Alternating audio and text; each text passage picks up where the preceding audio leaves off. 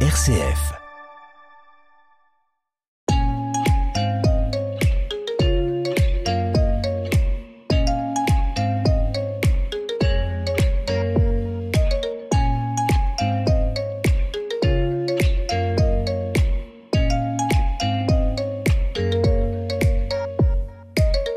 Aux immenses défis écologiques et solidaires de notre époque, de plus en plus de personnes prennent conscience que leur vie professionnelle peut être un lieu de conversion écologique. Mais comment s'y prendre pour accorder nos manières de travailler et la nature même de notre travail avec les enjeux écologiques? Faut-il changer radicalement d'univers professionnel ou peut-on dans son entreprise ou sur son lieu de travail contribuer à changer les choses Et le changement ne s'opère-t-il pas déjà naturellement dans une certaine mesure? Fanny Viry, cofondatrice de l'Institut Transition, vient dans Comme une planète apporter des éléments de réflexion. Bonjour Fanny. Bonjour. Et merci d'avoir accepté l'invitation de Comme une planète. Comme une planète, le magazine de l'écologie sur RCF, une émission présentée par Anne Kerléo. Tu te trouves dans cette zone d'inconfort de la vie, dans l'entre-deux d'un choix, dans l'après d'une déchirure, dans l'avant d'un risque, dans le regret ou dans la peur.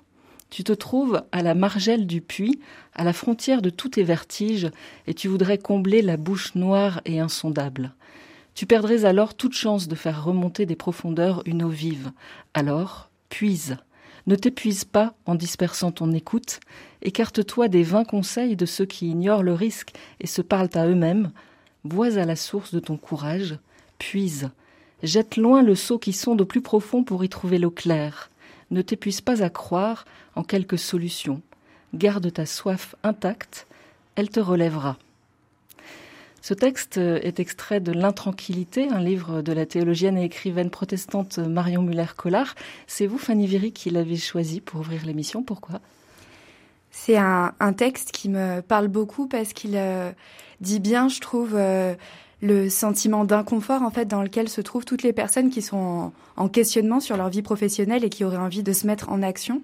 Ça dit la difficulté à poser un choix quand on sait ce qu'on quitte, mais qu'on ne sait pas encore très bien vers où on a envie d'aller.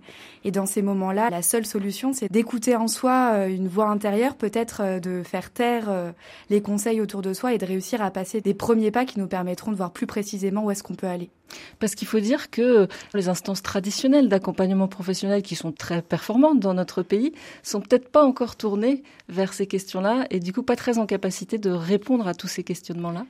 C'est vrai, c'est des retours que nous font souvent à la fois euh, les professionnels euh, de l'accompagnement euh, à l'insertion professionnelle traditionnelle ou les personnes qui sont elles-mêmes en quête de sens. Elles nous disent que finalement les, les questionnements actuels des salariés sont assez étonnants. finalement, les personnes n'ont pas forcément envie d'évoluer en termes de promotion, suivre des chemins tout tracés, mais sont vraiment en réflexion sur leur impact au quotidien, sur comment elles pourraient mettre leur travail au service des enjeux écologiques. C'est des questionnements qui sont un petit peu inédits et qui laissent tout le monde euh, en questionnement sur la manière de faire pour accompagner ce grand mouvement-là. Ça veut dire que vous êtes au cœur de quelque chose à inventer, quoi, en fait. Oui, complètement. Euh, à la fois parce que euh, les métiers sont à inventer. En fait, quand on parle de mettre sa vie professionnelle au, service de la transition écologique, euh, derrière, on n'a pas précisément des noms de métiers en tête. C'est tout un secteur qui est en effervescence avec des métiers qui s'inventent, qui se réinventent. Et donc, il s'agit de se mettre en mouvement pour participer à ce grand mouvement de création, mais sans savoir précisément quel va être le débouché. Ce qui nécessite un, un courage et une endurance assez particuliers. Quels sont, par exemple, est-ce que vous pouvez nous dire euh, quels sont le, le type de questions, enfin des exemples de questions que se posent les personnes que vous rencontrez? Nous, ce qu'on voit, euh, c'est un certain nombre d'aspirations qui sont croissantes en fait euh, chez les personnes et qui les amènent à, se mettre en mouvement.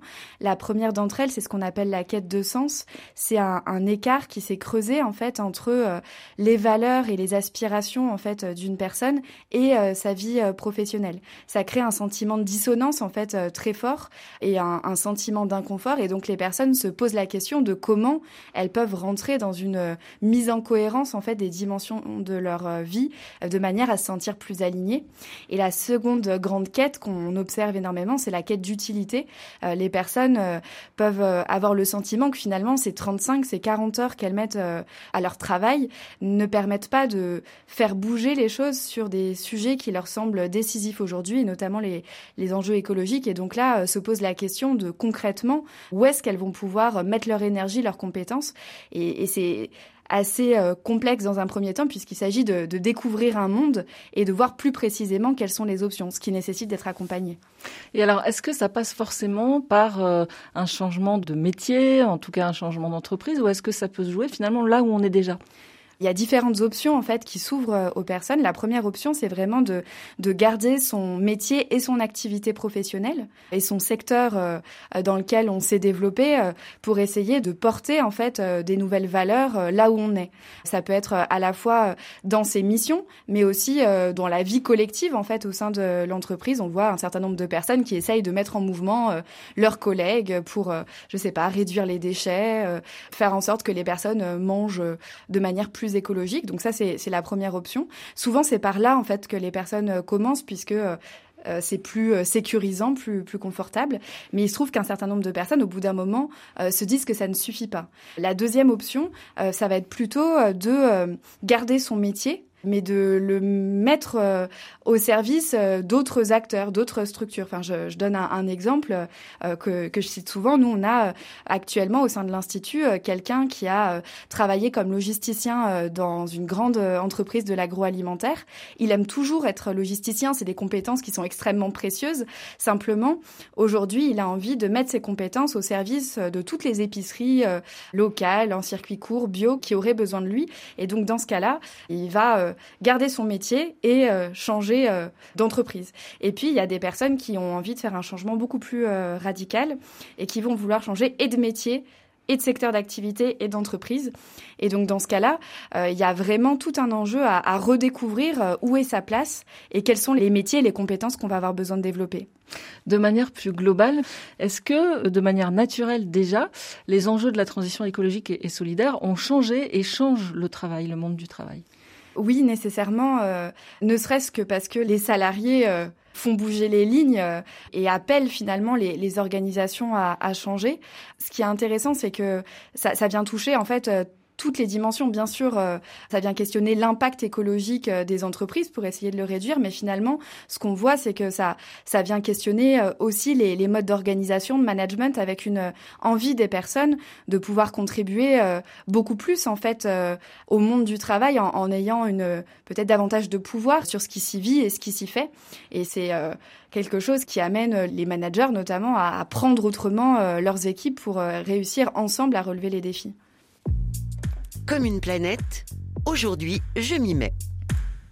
Dans cette rubrique, chaque semaine, on donne aux auditeurs des clés pour agir. Alors, je voudrais vous demander, Fanny Viry, quels seraient vos conseils à un auditeur qui nous écouterait là et qui se dirait, mais en fait, je n'avais pas mis de mots dessus, mais j'éprouve euh, ce besoin de mettre ma vie professionnelle plus en accord avec les enjeux euh, de la transition écologique et solidaire. S'il en est là, juste à la question, par où commencer? Pour moi, il y a, y a, trois choses qu'on peut faire euh, si on, on, est en questionnement. La première chose, c'est peut-être de prendre du temps avec soi-même, en fait, de pouvoir se poser un moment pour se dire, ben en fait, euh, si j'écoute ma petite voix intérieure, euh, où est-ce que j'ai envie d'être et, et qu'est-ce que j'ai envie d'apporter pour peut-être poser des mots sur nos envies et en les conscientisant, pouvoir davantage les suivre. Donc pour moi, ça c'est la, la première chose. La deuxième chose, c'est que je pense qu'il faut en parler autour de soi au début, souvent, on se sent isolé. En fait, on a l'impression qu'on est la seule personne à être en questionnement sur sa vie professionnelle. Et vraiment, quand on commence à, échanger avec les autres, on se rend compte que c'est une, problématique qui est en fait massive actuellement dans la société. Et de pouvoir échanger avec euh, d'autres là-dessus, ça permet euh, de, s'entraîner, euh, d'ouvrir aussi des perspectives qui nous semblaient complètement inexistantes jusque-là. Et puis la, la dernière chose qui nous nous semble particulièrement importante, en fait, c'est de se mettre en action. C'est-à-dire que, euh, bien sûr que l'introspection, c'est utile, mais en fait, au bout d'un moment, on, on, tourne en rond avec soi-même. Alors que se mettre en action, c'est euh, aller découvrir euh, d'autres personnes qui sont déjà en mouvement, c'est découvrir des idées, c'est découvrir des manières de faire, et c'est aussi se découvrir autrement, agissant avec d'autres. Et on, on voit vraiment que c'est un accélérateur, en fait, pour les personnes, et ça leur donne vraiment l'énergie d'aller plus loin dans cette mise en cohérence. Et donc vous, à l'Institut Transition, vous accompagnez tout ce cheminement-là. Ça fait euh, depuis euh, septembre 2020 qu'on accompagne 50 personnes dans le cadre d'un programme Nouvelle Voie pour les aider vraiment à, à vivre ce, basculement dans leur vie professionnelle. Ça dure un an et ça articule des modules de formation, des missions de terrain qui permettent justement aux personnes d'agir et de se découvrir sur le terrain. Il y a aussi un mémoire pour permettre aux personnes de, creuser un sujet qui les appelle plus particulièrement et sur lequel elles vont pouvoir se créer une réflexion. Et enfin, il y a tout un, un volet accompagnement au parcours d'évolution professionnelle pour soutenir aussi les personnes bah, dans ce grand chamboulement qu'elles sont en train de vivre. Alors on disait au début que les acteurs traditionnels qui accompagnent les évolutions professionnelles se sont pas encore tellement formés, saisis de ces enjeux-là. Quels sont les profils des formateurs au sein de, votre institut? Au sein de l'institut, en fait, le, point commun, finalement, euh, c'est d'être des personnes qui étaient en amont très engagées dans le secteur euh, écologique et solidaire. Donc, on, est d'abord des personnes euh, qui sommes engagées dans une diversité de structures, associations, entreprises, institutions, et qui avaient vraiment cette intuition qu'il y avait un, une demande massive des personnes de se mettre en mouvement dans le lieu de travail, et que par ailleurs, on, on sait qu'on a besoin de ces professionnels-là pour faire grandir le mouvement de la, de la transition. Et on s'est dit, il faut euh, accompagner cette rencontre, en fait, pour euh, ensemble réussir à, à, répondre aux défis qui sont ceux de notre société.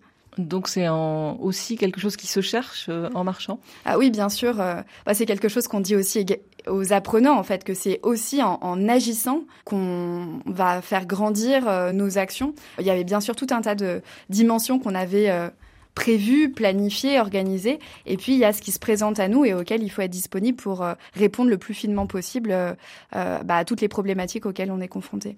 Et si on veut aller, euh, si on veut en savoir plus, eh bien on peut euh, aller sur votre site internet, c'est Institut Transition, transition avec un s.org. Vous disiez que vous êtes basé à Lyon, mais c'est ouvert euh, bien plus largement. Oui, bien sûr. Après les les formations sont sur Lyon, donc on accueille bien sûr tout le monde. Il faut simplement avoir envie de venir. Merci à Fanny Viry de l'Institut Transition. On termine ce comme une planète en musique avec le caribou volant et Sapiens. L'homme a su façonner la terre, qui était son plus beau trésor, né des étoiles, des météores. Il est le centre de l'univers. Peut-être est-ce son humble défaut, croire que tout tourne autour de lui le soleil et la pluie, lui qui craint tant la météo.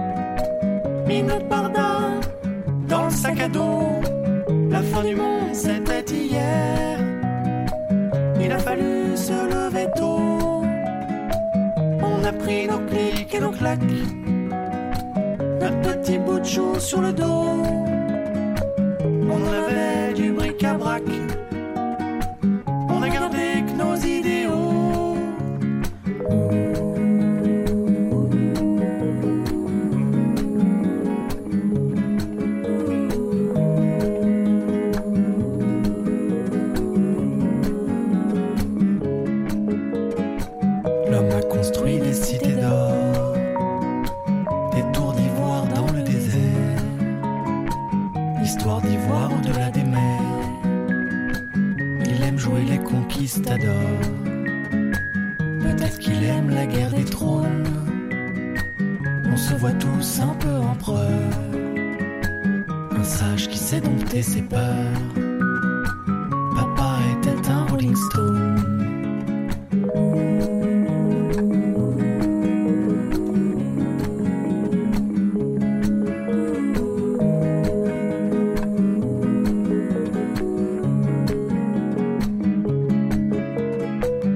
coupable du pire ou du meilleur, génocideur ou bien hippie. La vérité se trouve ailleurs. Il faudrait qu'on rencontre E.T. On a pris nos clics et nos claques, mis notre pardon dans le sac à dos. La fin du monde, c'était hier. Il a fallu se lever tôt. On a pris nos clics et nos claques. Notre petit bout de chou sur le dos. On en avait du bric-à-brac. On a gardé que nos idéaux.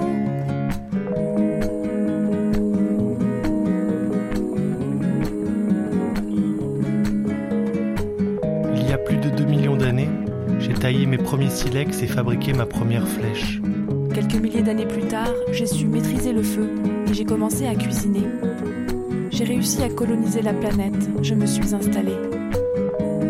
J'ai inventé l'agriculture, les religions et toujours plus d'histoire. J'ai appris à faire commerce de tout. J'ai même inventé la guerre. J'ai réalisé tant d'exploits, traversé les océans à la force du vent. J'ai su voler dans les airs. J'ai construit des fusées, j'ai même marché sur la Lune. Suis-je encore un animal?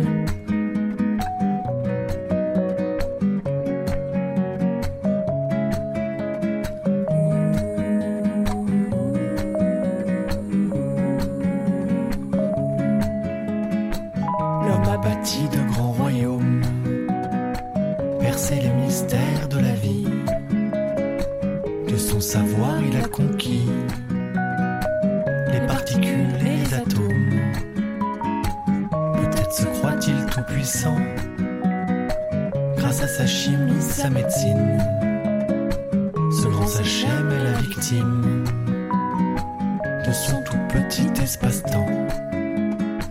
Capable du